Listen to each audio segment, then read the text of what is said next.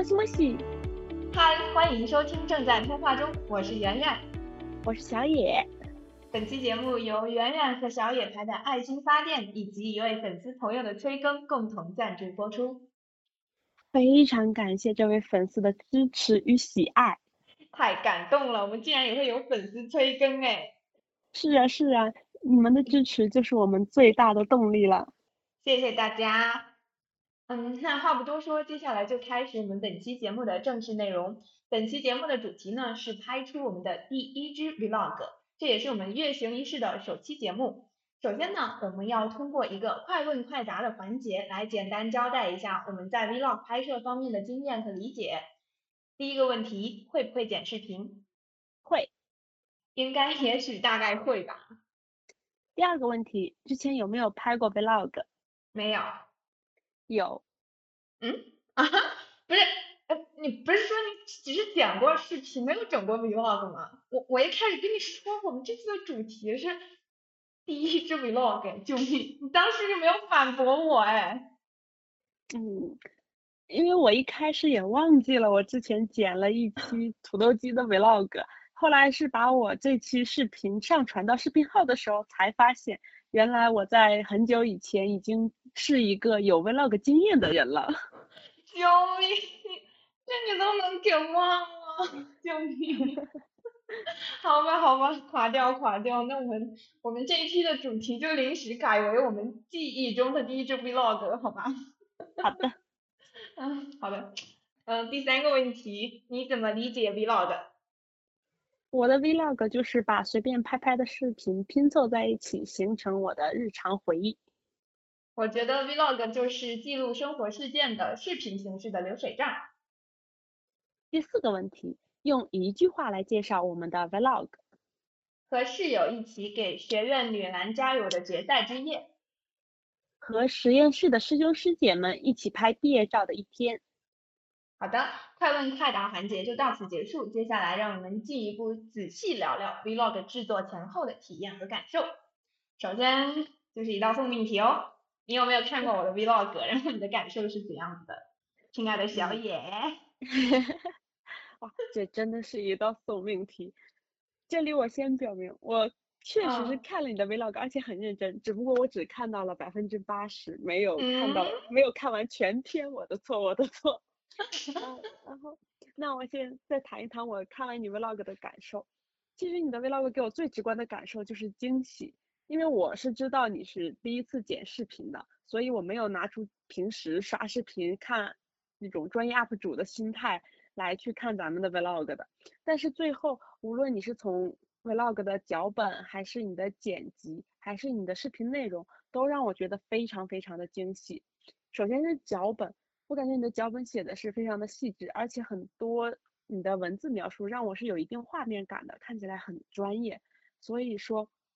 我和我自己去对比了一下，感觉我第一次是写不出这样水平的脚本的，让我感觉哇，真的不愧是文科大佬，太让人羡慕了。第二个是，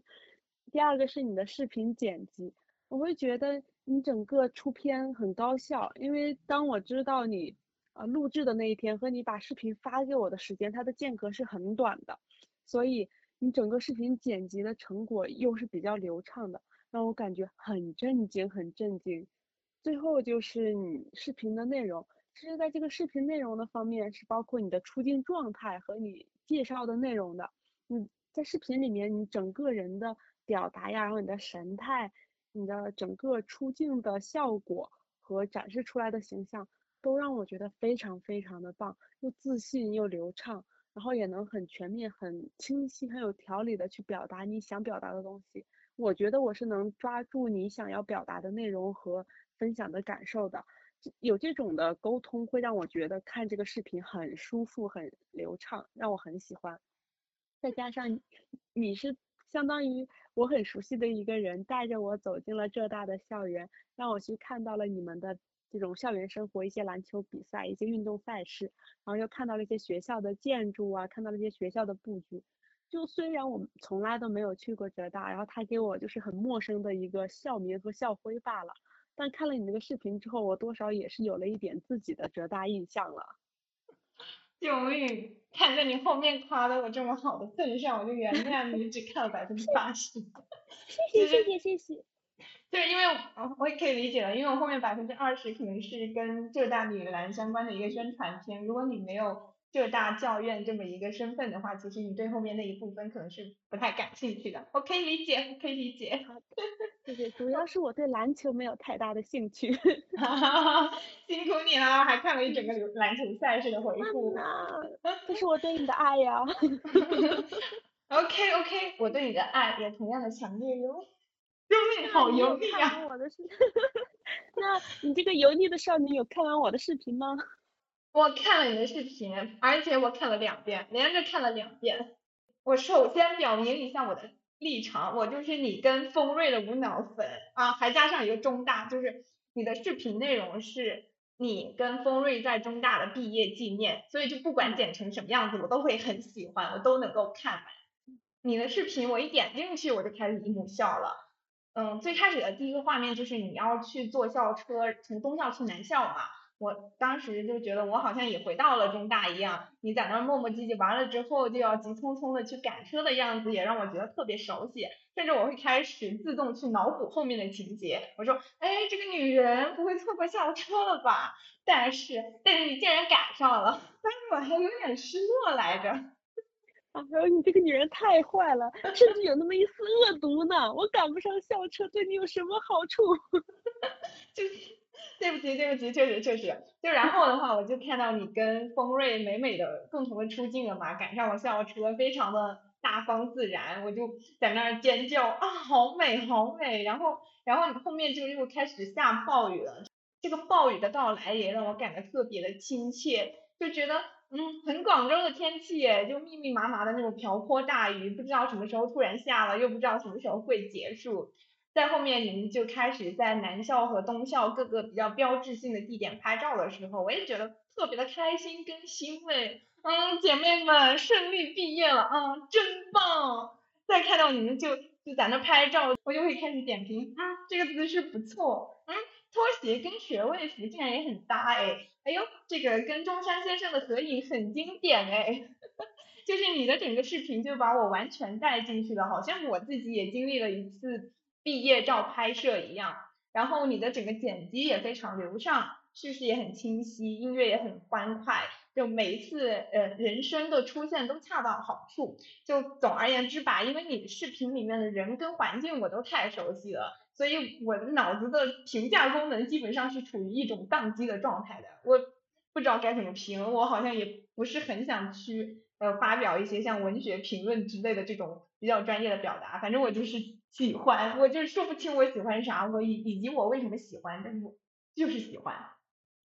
行了，我懂了。总而言之，你喜欢这个视频就是因为我。啊，不全是因为你呢，锋锐我也很喜欢，中校我也很喜，中大我也很喜欢的嘛。好啊好啊，你这个三心二意的女人。那你有把你的视频给其他人看吗？有没有收到什么其他人的反馈呢？嗯，呃，有的有的，就是我给我的室友、我爸妈还有另外三两三个比较好的朋友看了，就有收到两个我觉得非常惊喜的反馈吧，甚至还有一个会比较有点惊吓。就首先第一个特别惊喜的反馈是，就是我室友她是呃我们教院女篮的主力嘛，她就把我的视频转到了他们教院女篮的这个队伍里面。然后呢，教院女篮里面有一位球员是我特别特别喜欢的，嗯，他就叫小郭。小郭呢，他就把我的视频转到了朋友圈，当时我就顿时有一种我追星成功了。就有有这么一种很快乐的感觉，让我觉得特别特别的惊喜。然后，然后第二个比较比较惊吓的反馈吧，就是我我的那个视频里面其实是有一段是关于我们学校的一些体育场馆建设的基本介绍的。其实那一段的话，跟我整个视频其他内容之间的关联度不是很强。我在剪辑的时候，我还很犹豫那一段我到底要不要放上。但是我后面一想，我说。嗯，我要给我爸妈看这个视频，那我就要把这段放上去，让他们了解一下我们学校到底是怎样子的，让他了解一下我们学校的一些设施建设情况。但是，但是我跟你说，重点来了，我爸他没有看。后面后面还是我回家的时候，我把我的手机点开我的视频送到他的眼前，他才拿着我的手机看了一点点，然后说：“这都什么呀，我不看。”就这位就是嗯有那么一点点打击吧，但但还是可以理解的，毕竟毕竟我爸他是抗日神剧的忠实粉丝，像我这种小清新的视频，他可能是不太习惯。不太习惯看的，而且我爸他可能是习惯了刷短视频，我这个 vlog 的剪辑和拍摄的话，确实是有一点点磨磨唧唧的，就不太符合他的习惯吧。嗯，我当时就就自我自我劝说，自我疗愈，嗯，OK OK，那我自己接着看完吧，我喜欢看。哎呀妈，那你这个视频的他人评价和反馈可真是快乐与。略微的痛苦并存呢，既追星成功了，又发现自己爸爸可能不太感兴趣我们这种小清新的 vlog。嗯嗯嗯，那你也是有这么多其他人的评价，你觉得自己对这个视频的评价跟其他人对你的评价有出入吗？嗯，就除了我爸这里稍微有一点点意外之外，我觉得其他的评价。其他的别人的评价基本上都是在我的预料之中的，都跟我一样是有非常积极肯定的正面评价。对，就就呃，甚至会觉得他们夸我夸的有点过头了，我有点德不配位。嗯，其实是这样子的，因为我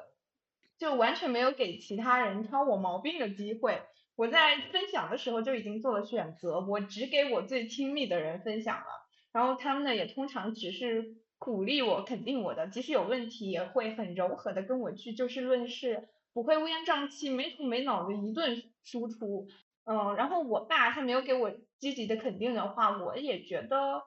还行，没有太受伤，因为他只是延续了他一直以来的习惯吧。他平时就不怎么关心我是怎么玩的，他觉得只要我学习不落下就行，其他就随便我，他也不怎么感兴趣。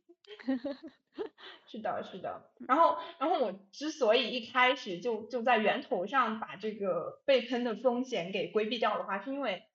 我觉得我剪的那么辛苦哎，然后我也只是想记录一下生活，所以我不能够接受负面评价，我凭什么要去给那些有怨气的人创造一个宣泄的平台？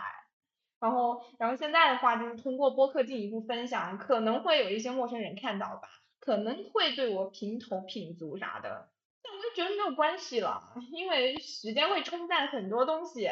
我制作视频时候的那种辛苦感啊、自豪感啊，在我心中现在已经没有那么强烈了。嗯，随便怎么说吧，已经伤害不到我啦。是的，然后嗯，再怎么说的话，其实我对我的 vlog 还是比较有自信的，就不是因为它的质量有多好，而是因为我。真的已经很用心、很真诚的去做了，整个制作的过程当中，我就一直很上头、很投入，你知道吗？就就我感觉我自己当时是被激发出了那种非常原始的本能的欲望，然后我当时就好像在跟简映宣战一样，简映不是你死就是我活，我一定要攻下你这座难关，我一定要爬过你这座高山。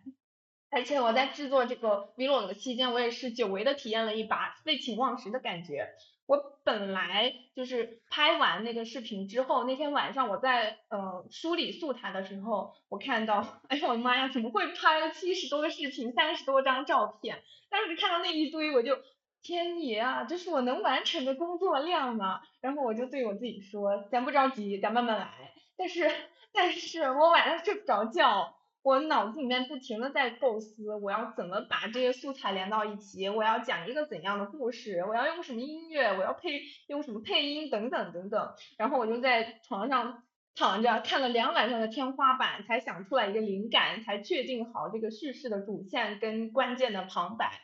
然后这个这这个叙事的主线这些东西确定好了之后，我就对我自己说，嗯，这下可以不用着急了。但是我的脑子里面又有一个声音跟我说。一定要赶快把它赶剪出来，不剪出来我就觉得很难受。于是我又在摸索中剪了一两天，剪的时候我是我感觉我是完全忘记了饥饿，跟我这个腰还有我的眼睛的上面的那种疼痛感。我当时就想啊，假如我写论文的时候也能这么上头就好了。就总而言之的话，我的这支 vlog 就是在这样一种非常沉浸的状态下剪出来的。所以整体来说，我知道我这个 vlog 作为我第一次制作的这种视频作品的话。嗯，虽然它还是存在很多的问题，有很多细节是错误的，但是我对它的质量已经非常满足了。而且我当时鏖战两天之后，实在是剪不动了，也没有太多的时间再去做这件事情了，所以我就嗯，第一次不用剪的太完美，就这样子放过自己了。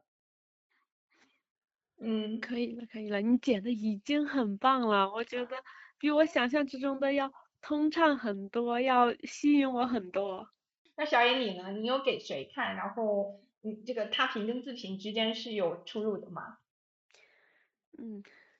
先说一说我都给谁看了吧。你是我这个 vlog 的第一个观众。当时刚剪出来的时候，我会觉得，哎呀，有一些太流水账了，平铺直叙，也没有什么这种高潮啊，也没有故事的发展呀，也没有一个转折。然后是挺没有自信的，但是因为我们既然说了立了这个 flag 要做这期节目，我还是要把它发给你看一下，互相验收一下成果嘛。但是你跟我说就会觉得啊剪得很流畅，很很温馨，我就嗯真的吗？我好像就有了那么一点点外在的肯定，然后比较开心，我就把它发到了我的视频号上面，转给了实验室的师兄师姐，他们看了之后也是给了我。比较肯定的认可和点赞，然后实验室的师姐还去转发给了他的家人看，他们家人也会说我这个视频剪得很棒，他爸爸还给我的视频号点了个赞，我当时真的都惊呆了，因为这是第一次有除了广东和内蒙以外的人给我点赞，还是在西安，我在西安并没有什么朋友，所以 当时我就寻本溯源找到了师姐，对。然后最后就是还给我妈妈看了，然后我妈看的时候，我没有听他的评价，我就去睡觉了。哎呀，错过了，说不定阿姨在心中，嗯，我的女儿真棒。让她在心中夸吧，我还是有些羞涩的。那我妈还是直接跟我说了，她说，嗯，这个播音主持的很不错。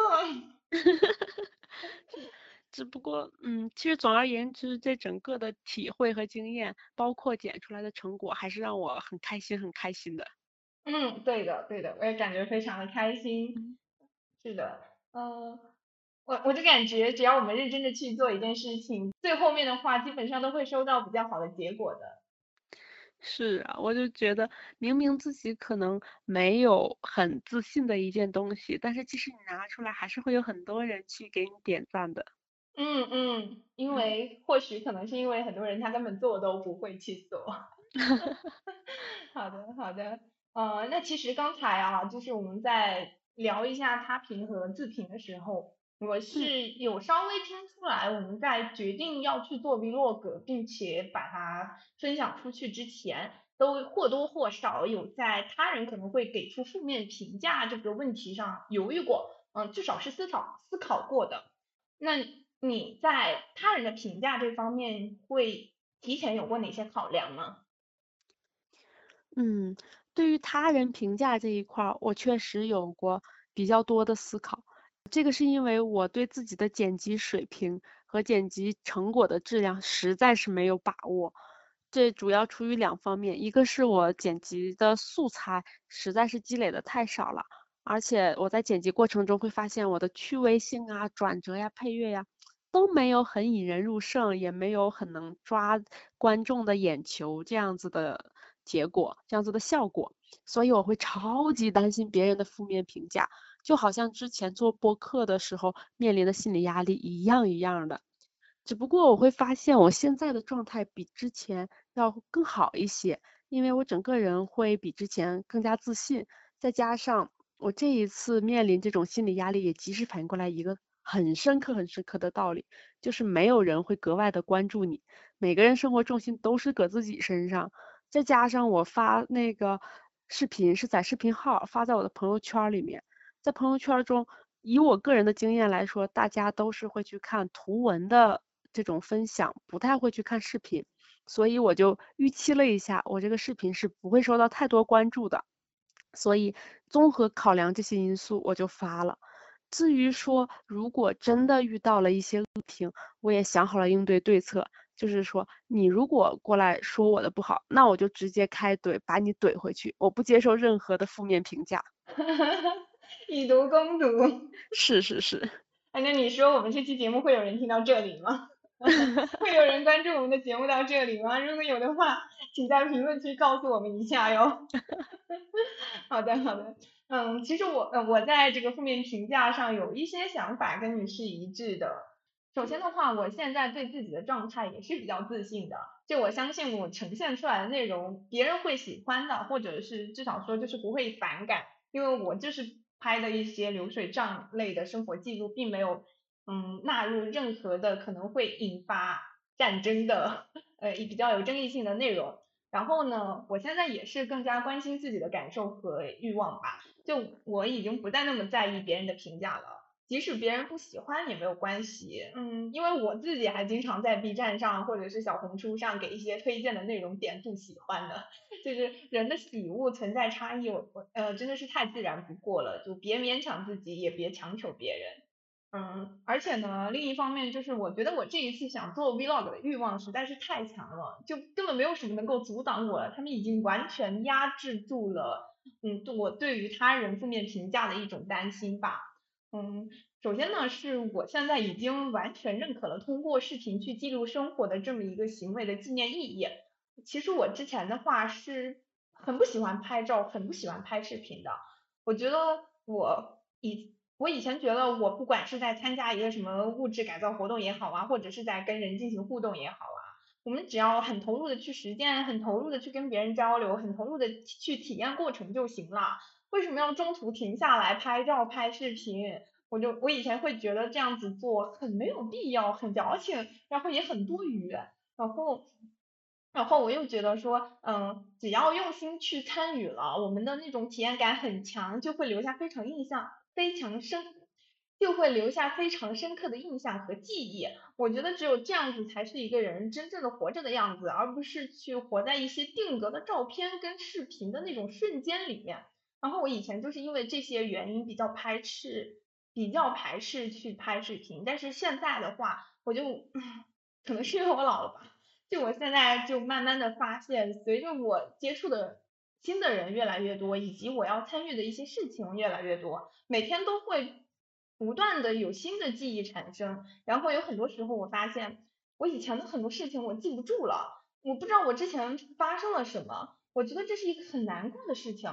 嗯，而如果我当时有拍照或者是有拍一些视频进行留恋的话，那我看到这些材料，那些深藏在。脑子里面的记忆其实是可以重新被激活的，嗯，出于这个层面来讲的话，我觉得做视频还是很有意义的，嗯，另外一方面的话，我发现其实去看一些以前的照片跟视频是很能够给我一些正面的力量的，比如说我自己心情比较 down 的时候，我就会打开我的手机去看一下我以前养的狗子的照片，然后我一看到那些照片，我就能够重新体验到那种养狗时候的快乐。但但是呢，与此同时，那些狗被偷走啊，或者是因为一些意外的事故而离世的那种不太好的结果，那种悲痛感又会再一次的刺痛到我，然后就在这样一种又快乐又悲痛的两种比较矛盾的感情的交织当中，就会莫名其妙的产生一种很强烈的动力。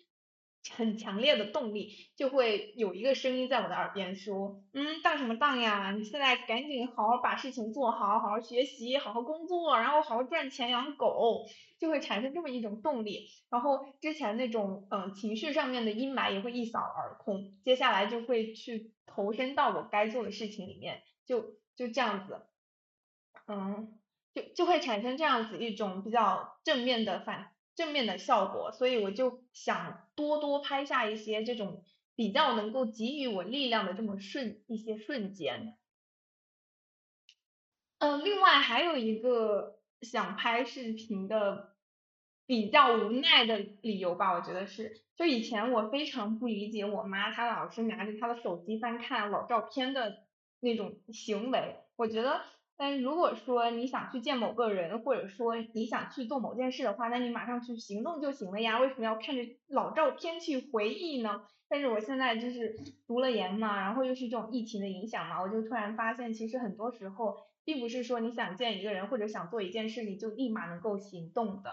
嗯，或许你通过诶照片或者是视频这样一种形式，留下一些我们的共同记忆，然后在有那种思念的时候再看一看，这也是一种很好的缓解自己的嗯思念之情，或者说是一些其他不太好的情绪的方式。所以，所以就就总的来说吧，就因为这么一大堆理由，我就没有太多的心理障碍或者是担心，我其实更多的遇到的是技术问题和技术障碍。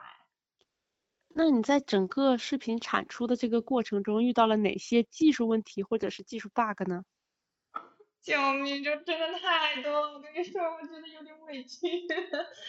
这一把辛酸泪，我从头到尾一直都在踩雷。就首先是选题吧，我我选的是记录篮球决赛，但我其实根本不懂篮球，我就只能看懂那个篮球它进框了，就是得分了。但是我不懂为什么裁判动不动就会吹哨，然后动不动就会重新发球，场上也会动不动就换人。但是我在选题的时候，我就天真的以为像篮球赛这种，嗯，流程很清晰的事件嘛，它应该就跟其他比赛一样大差不差的。因为我平时是会看羽毛球比赛的嘛，然后我就以此类推，应该记录起来会很好入手的吧。我就说。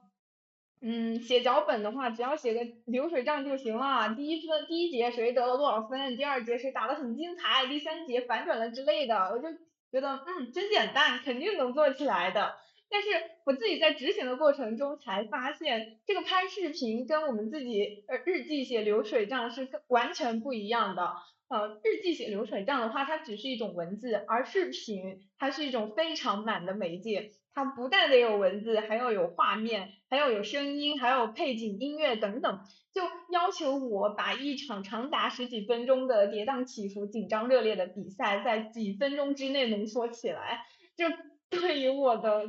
拍摄要求实在是太高了，而且。因为我根本看不懂篮球，所以我就不知道哪些画面是我应该去抓拍的，我不知道哪些画面体现了怎样的比赛局势，我就只能随便瞎拍，这导致我最后面剪出来的视频里面，就是比赛现场的那一个部分，画面跟文字是完全对不上的，所以，嗯，我觉得如果想拍 vlog 的话，还是要从自己比较熟悉的话题入手会比较好一点。嗯，然后是那个脚本的撰写和使用。就刚才小野你在开始的时候夸我的脚本写的非常好，但其实我自己执行起来发现我的脚本写的非常模糊。我就写了一些比赛开始、比赛经常精彩瞬间、比赛进度啊、比赛结束之类的关键的时间点。到了比赛现场之后，我才发现我根本不知道该。怎么样去通过一些镜头语言表示比赛开始了？我不知道什么叫做比赛的精彩瞬间，我也不知道怎么去反映这个比赛的进度，所以我的这个脚本基本上就是写了等于白写，于是我只能全程拍拍拍，最终就导致我拍了七十多个视频，三十多张照片，非常多很盲目的素材，到后面剪的时候就让我陷入到了一种 海底捞针的绝望感，就实在是太多了。我不知道我想要的素材在哪里，我也不知道怎么去把这些素材串起来。哎呀妈呀！我看你的脚本的时候，以为你对篮球的规则已经了如指掌，想不到最后还有这么多的故事，这么多的事故。没有没有，我当时。当时因为我室友跟我一起去嘛，然后他是懂篮球的，我以为我在现场的时候让他跟我说两句就行了，但是我听他说的时候，我就没有更多余的精力去拍了，嗯，整个一个大混乱的场景。对 对，我就我就只能把我的手机架在那里，让它随便自己，就就永远是那一个镜头，非常的单一，然后就一直在那里拍，嗯。那你拍了七十个视频，三十多张照片，最后剪视频的时候可怎么整啊？就剪视频我就继续掉坑啊，而且是一个更深的坑。我我在拍摄跟梳理素材的时候都没有给那些视频命名，这非常的难顶，非常的令人崩溃。因为在没有命名的情况下，我每次要找一个素材，都需要把很多的视频重新看一遍，这就非常的浪费时间跟精力。而且我在剪辑的时候，我还就是高估了自己的能力，低估了剪映这个软件的操作难度。我想当然的以为剪视频嘛，应该就跟剪音频差不多的，我肯定很快就能够入手。但是我剪的时候才发现，视频的轨道它要比音频多好多好多。除了画面轨道跟音频轨道，还会有一些时间轨道啊、贴纸轨道啊、特效轨道等等。我当时就不知道怎么让他们同时移动，这就导致我有时候把某一个画面或者音频剪了一下，然后后面所有的其他的轨道又都对不上了，我就又需要重新一条一条的去调整，而且。加崩溃的是，就我有时候剪的时候他们会一起动，有时候他们又不会一起动，就我根本摸不准它的规律到底是怎样子的，所以整个过程就非常的繁琐跟迷惑，我很多时候都不知道自己到底在做什么，就是非常机械的剪剪剪，拖拖拖。然后，然后我现在一想的话，就我当时如果有提前找你学习一下这个软件的一些具体功能，那我这个过程会轻松很多。哎呀妈呀，我以为你之前已经去练习过剪辑技术，使用过剪映这个软件，或者是已经有过一些相应的积累，才能够直接把完整的视频丢给我。想不到你这全都是靠在这一次剪辑之中一点点摸索去踩坑去提高啊。啊，我现在一想，我当时也是真的很傻，就是一股热血涌上脑门，傻巴巴的横冲直撞。我真的我遇到了问题，我就应该直接问你，或者我应该直接去网上搜一下的。但是我当时就是上头了，魔怔了，所以这个苦也是我自己讨来吃的。嗯，就嗯，然后就是嗯，小野你的话。因为我是知道你会很多相关的什么 PS 啊、PR 啊相关的这种技术的，所以我觉得你应该在这方面是不会踩雷的吧？确实确实，我在技术方面是没有遇到太大的困难的，主要是遇到了一些外在的不可抗力。因为就像之前分享看我视频这种体会的时候说到的，广州的天气真的是瞬息万变，你不知道它什么时候就下雨了，也不知道它什么时候雨会停。但我当时在去做脚本的时候，完全忽略了广州天气的变化，因为在咱们学校拍毕业照，好看的风景都是在室外嘛，所以说我的脚本几乎全部都是在室外的拍摄计划。如果说下雨，这个拍摄计划就没有办法按时推行了。但是真的真的超级不幸，在拍摄那天。我们在东校的时候还是没有下雨的，上了校车就开始哩哩啦啦的下雨，到了目的地之后大雨倾盆，我们连车都下不去，最后是没有下校车，又默默的坐了这个校车回到了东校，就导致我 离谱了吧？是的，是的，非常的离谱，那就导致我整个脚本完全都用不了，就只能随便录一些素材，然后。等这一天拍摄结束之后，我就只能从我这一些杂七杂八的小素材里面去找一些东西来剪拼凑到一起。所以之后还是要做一个风险预案，特别是对于天气这种外在的不可抗力，不然的话，如果这个视频是我需要拿它挣钱的，我真的亏大了。嗯嗯，就这里刚好你谈到脚本的话，我就顺着来聊一下。我这一次 vlog 做下来，对于脚本的一些理解的变化吧。嗯，我在制作这期 vlog 之前的话，我其实是并不知道脚本到底是什么东西的。我以为做视频嘛，就是先随便想拍啥就拍啥，然后再随便拼一拼，加点音乐啊、贴纸，加点音乐啊、贴纸啊，就就基本上就成了嘛。但是我后面，嗯，为了拍好这期 vlog 的话，我就先去找了一些视频制作教程来学习。嗯，然后从这里我就开始意识到，原来在拍视频之前是要先写一个脚本的，要先在这个脚本里面构思好主题啊、镜头啊、画面啊、台词等等，然后拍和剪辑的话，基本上就是按照脚本去一个镜头一个镜头的完成，所以脚本就相当于是指令，而拍和剪辑都只是基于指令的操作。嗯，我我就姑且先把这种视频制作的思路命名为脚本导向的视频制作吧。如果按照这种脚本导向的思路去制作视频的话，那么我们的脚本就应该写的非常清晰、确定以及极具可操作性。呃，什么叫做可操作性？就是我们看到这个脚本就会知道自己到底要对准谁拍，要拍多久，以及要拍什么，还要怎么构图等等。但我上一次的脚本在可操作性这一点上就是非常失败的。其实我。还根本不懂得怎么去把文字转换成画面或者是镜头语言，我不知道该用一个什么样的画面去体现我所准备的主题。我虽然我依葫芦画瓢的写了一些什么近景、中景、远景、特景，但实际上拍起来就根本不知道该怎么操作。嗯，于是我就嗯，好吧，那我都拍下来吧，随便拍一拍吧。这就导致了我最后面拍的素材太多，但是镜头却非常的单一，然后我的内容看起来非常的丰富，却又丝毫没有任何的头绪，所以剪起来会非常的痛苦。然后这样。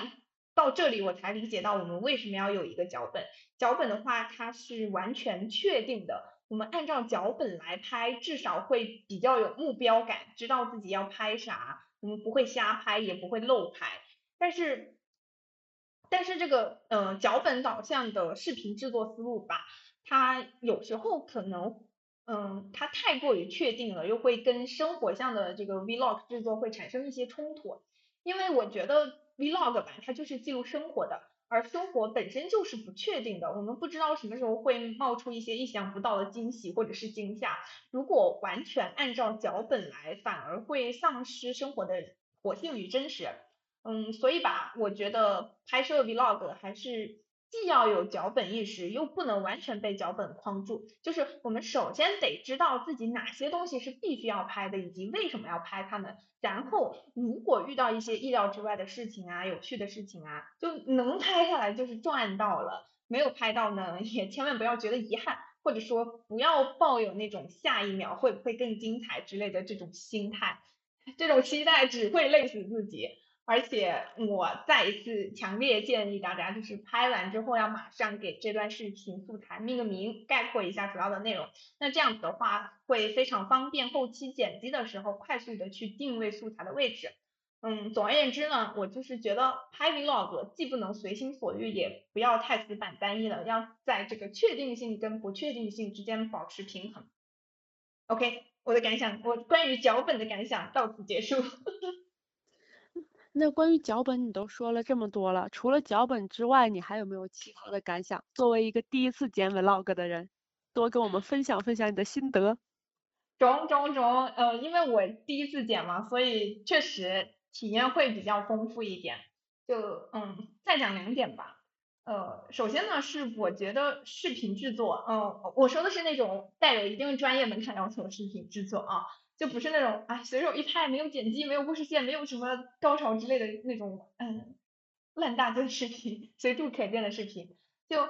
我我觉得那种比较专业的视频制作的话，真的是一件非常辛苦的事情，有有些钱真的是该别人赚的，就特别是那种持续的输出高质量长视频的创作者，他们真的很值得也很应该获得一些激励和支持。嗯，因为就是我自己体验下来，发现这个过程既要求创作者有比较全面的技术和能力，嗯，比如说要会写作呀，要懂传播呀，要懂什么广告营销啊，还要懂心理啊，甚至还要懂表演等等。然后呢，呃，这个过程也很消耗耐力、体力和精力，因为我们在拍摄的过程当中是需要到处去找素材的，而且剪辑的时候要一直坐着盯着屏幕。嗯，另外消耗我觉得更大的是，就是创作创意这种类型的工作，有时候呃，可能我们整天都需要在想灵感，就会没有白天黑夜以及工作夜、工作日跟节假日之分，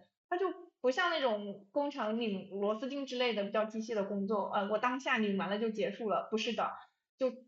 嗯，这种创作创意的话，是要一直一直在想的，然后我觉得。呃，基于这一点的话，我就会去建议那些有完美主义倾向以及强迫症的人，最好还是不要碰视频制作这件事情，不然的话就真的会很难受，可能搞到最后面眼睛都会看伤，然后腰也会坐断，就会身体上会带来极大的疲惫感。你有没有想过，完美主义者可能就是因为他们在网上没有看到自己满意的视频，所以才被迫走上了剪辑自己创作视频这条道路啊？是你吗？呃，不不不，我不配称之为完美主义者，我可以因为懒惰接受所有。笑死。好吧好吧，嗯呃，就是除除了除了这一点之外啊，我就还还发现了一个意外的收获。就我发现我在征友的时候会多了一个自我介绍的素材。我前不久的时候是想体验一下校内的征友平台的，但是我去那个平台里面啊，小程序里面啊，就是浏览了一下，发现大家的自我介绍其实都大差不差，非常的框架化、模板化，嗯，都在说我有什么爱好，我是什么性格，我有什么未来规划。然后大家都会说我热爱运动，我爱音乐，我爱生活等等等等。然后我看完之后，so，就是看得我完全波澜不惊。我感觉我自己只能看到静止的文字和一些零星的图片，就没有办法拼成一个完整立体的人，就无法引起我的兴趣，没有办法让我去跟人家进进一步的了解。而且大家的账号点进去的话，其实也是没有办法看到一些能够体现自己的性格啊，或者是其他相关信息的比较详实的帖子。于是，呃，当时我就在想啊，假如我们能够放上一些自己的 vlog 或者是其他的作品什么的，是不是就可以呈现一个更加多面鲜活的自己，让别人多一个去了解我们的渠道？我就这个就。就有点像是说我们在在互联网时代的话，就要更加完善一下自己的数字名片一样。嗯，你说的这个个人的 vlog 去介绍自己，让我突然联想到十几年前我在电视前面看的一些相亲节目，就是男嘉宾或者女嘉宾上台之后简单自我介绍，然后下一步就是说请看 VCR，就在视频里面介绍自己。哎，是哎，你这么一说，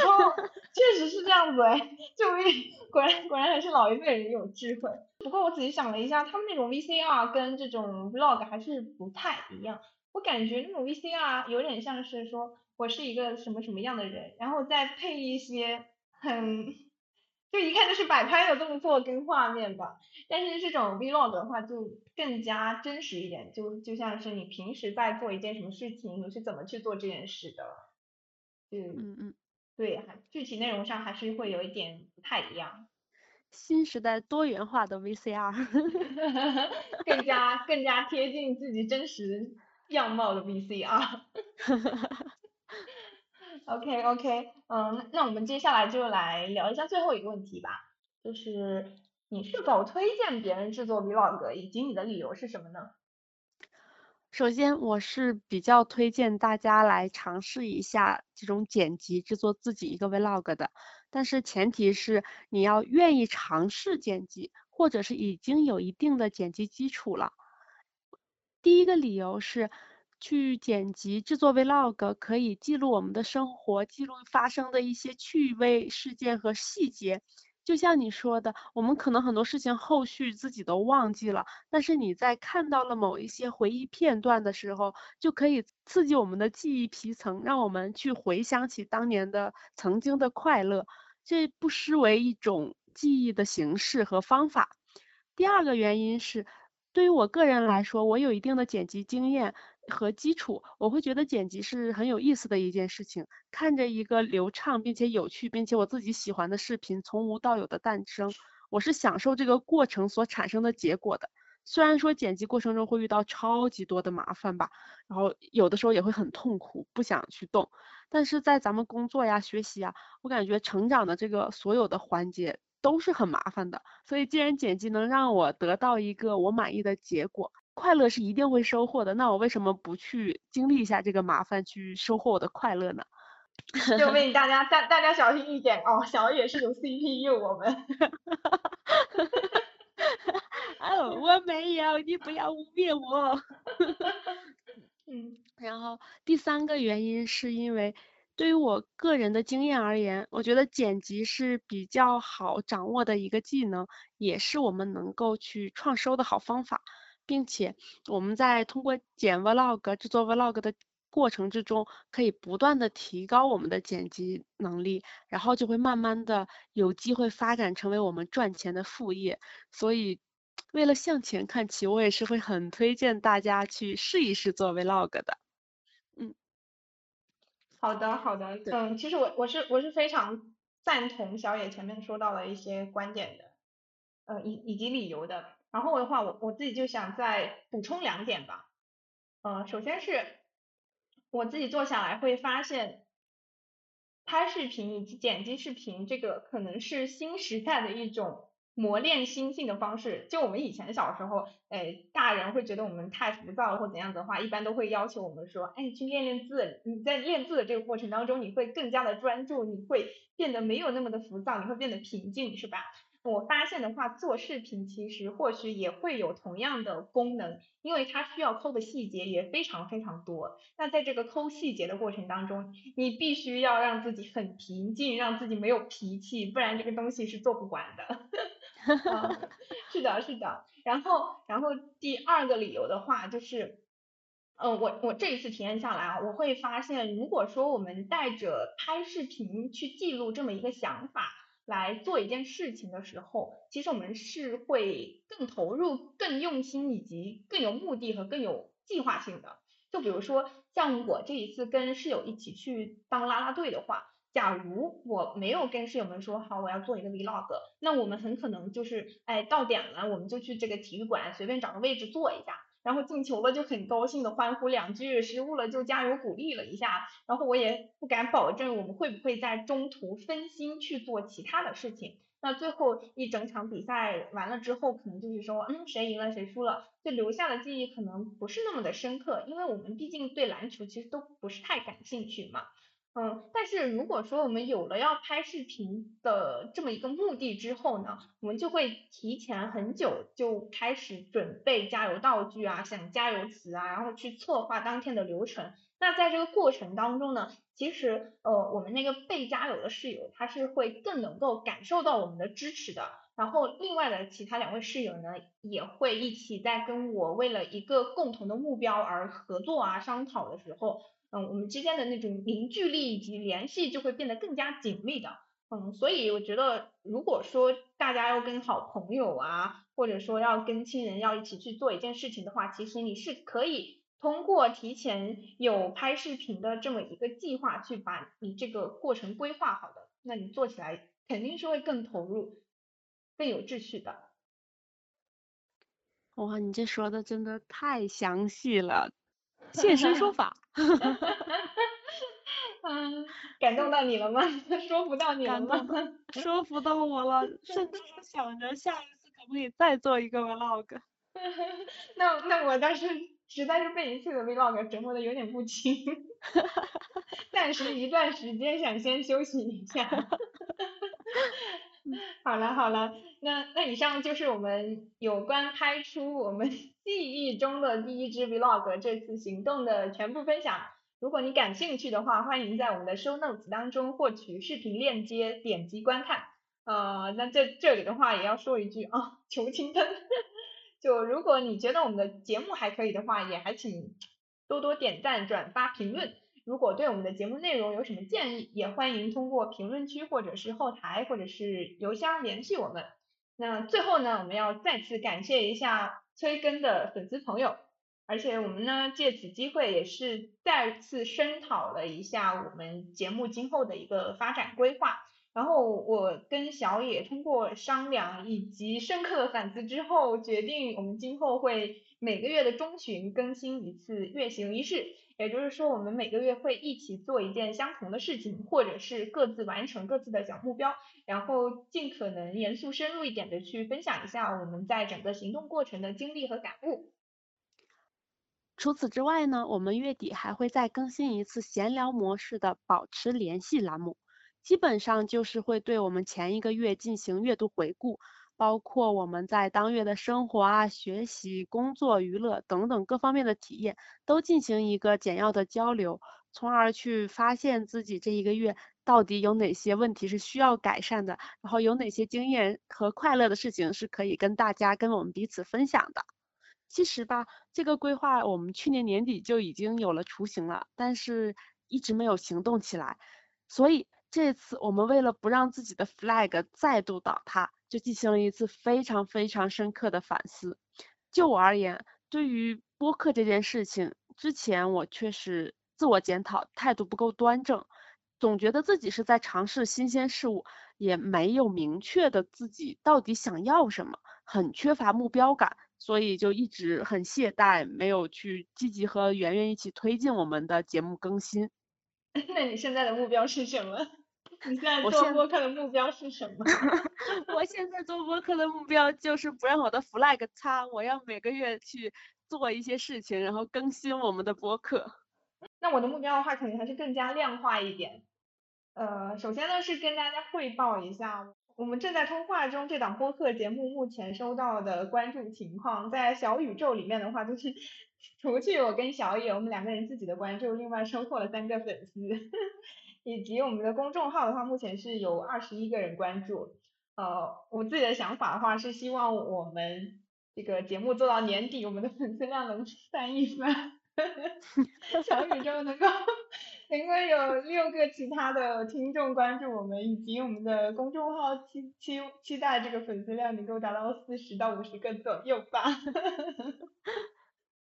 呃，然后其实我觉得另外的话，我们还是存在一些问题的，就比如说我们的输出能力是有待提高的，毕竟做播客的话，还是要一直持续的去跟大家分享一些我们的想法，以及不断的去表达，但是。据我观察，我们两个平时是没有积累素材以及去深度思考的这种习惯的。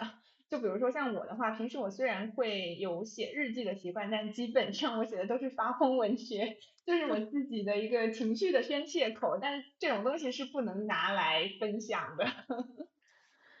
啊，你好啦，还有一个发疯文学会记录你的情绪宣泄，像我一样就是压根儿不写，我会。丝毫不提笔，让我所有的快乐、我的发疯、我的稳定、我的低落，全部都随时间流去，瞬息即逝。对对对。嗯，哎哎，那你那你说到这儿的话，其实我就是呃有一个提议啊，嗯嗯，